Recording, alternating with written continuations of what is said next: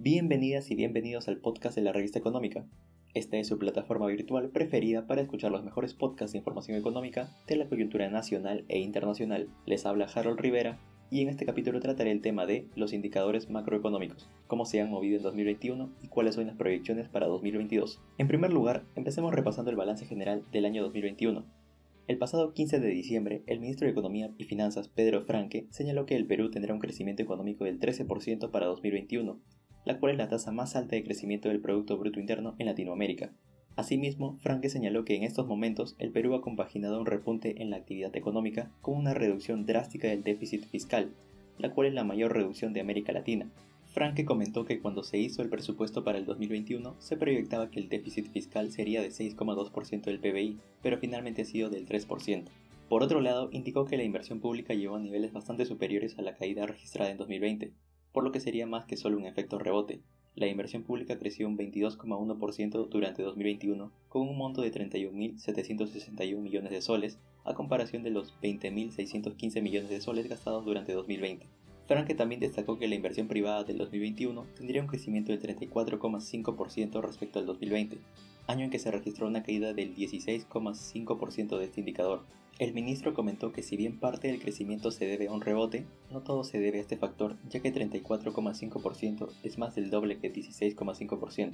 Franke también señaló que el crecimiento de la inversión privada de 2021 será superior al promedio registrado en el último quinquenio, pues entre 2014 y 2019 esta se contrajo en 0,5%.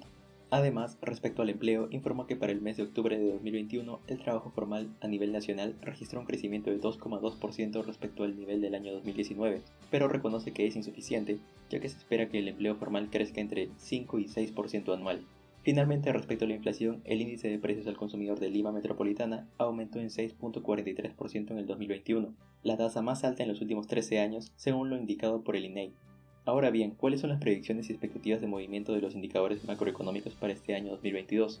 Para el caso del crecimiento económico, según lo señalado por el Ministerio de Economía y Finanzas, en el 2022 la economía peruana crecerá 4,8%, impulsado por algunas operaciones mineras como Mina Justa y Quellaveco. En el caso de la inversión privada, el Banco Central de Reserva prevé un crecimiento de 0%. Julio Velarde, presidente de la institución, comentó que el BCR prevé un crecimiento de 3,4% de la inversión privada minera sin embargo, la inversión privada de otros sectores se contraería y se generaría un decrecimiento de 0.4% en estos. Además, respecto a la inversión pública, el BCR expresó que espera que esta actividad crezca 4.5% en el 2022, como resultado del mayor gasto en obras de reconstrucción.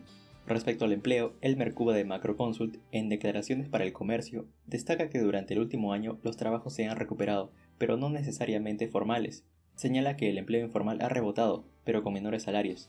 Asimismo, Luis Miguel Castilla indica que las expectativas de crecimiento del empleo formal no son buenas para el 2022, ya que la generación de este tipo de empleo va de la mano con la inversión privada, pero temas como la reforma tributaria, así como incrementos en el sueldo mínimo, contraen la inversión privada y por tanto la generación del empleo formal. Finalmente, respecto a la inflación, el BCR estima que se desaceleraría a 2.9% y volvería a estar dentro del rango meta. Por su parte, Latin Focus señala que Perú tendría la tercera inflación más baja de América Latina, con una tasa de 3.2%.